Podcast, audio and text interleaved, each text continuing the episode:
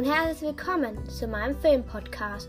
Heute stelle ich Albus Dumbledore vor, der geboren ist 1881. Der Todestag von ihm ist leider am 30. Juni 1997.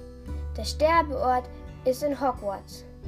Albus Dumbledore war in Harrys ersten Schuljahr schon über 100 Jahre alt.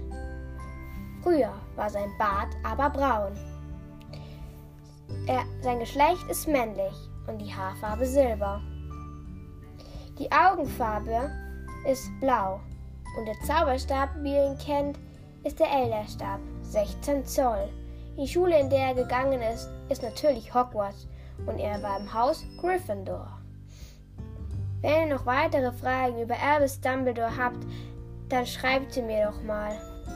Und gebt mir bitte eure Bewertung, wie ihr diese Podcast-Folge gefunden habt.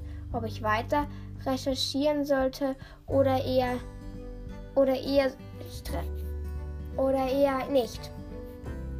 Schreibt es mir doch mal. Ciao!